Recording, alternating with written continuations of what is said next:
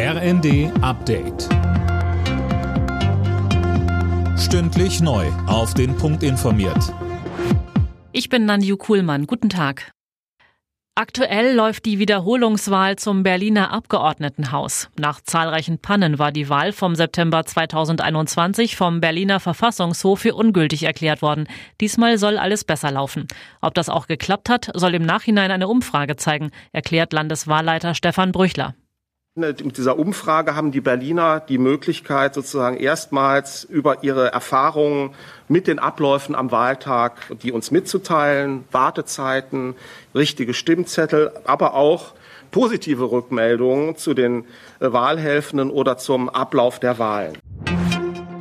Deutschland will Erdbebenopfern aus der Türkei und Syrien unbürokratisch die Einreise ermöglichen. Darauf haben sich das Bundesinnenministerium und das Auswärtige Amt geeinigt. Es geht um Erdbebenopfer mit Verwandten in Deutschland. Die Lebenshaltungskosten steigen und deswegen rutschen immer mehr Verbraucher mit ihrem Konto kurzzeitig ins Minus. Das zeigt eine Umfrage des Verbraucherzentrale Bundesverbands. Verbraucherschützer warnen davor, den sogenannten Dispo öfter zu nutzen.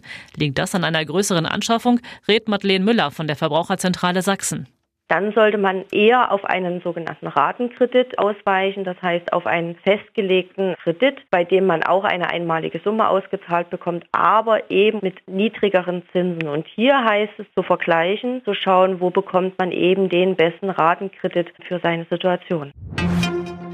Philadelphia Eagles gegen Kansas City Chiefs. Das ist kommende Nacht das Duell im diesjährigen Super Bowl. Beim Finale der US-Liga NFL werden wieder hunderte Millionen Menschen am TV dabei sein. Die legendäre Halbzeitshow kommt in diesem Jahr von Rihanna.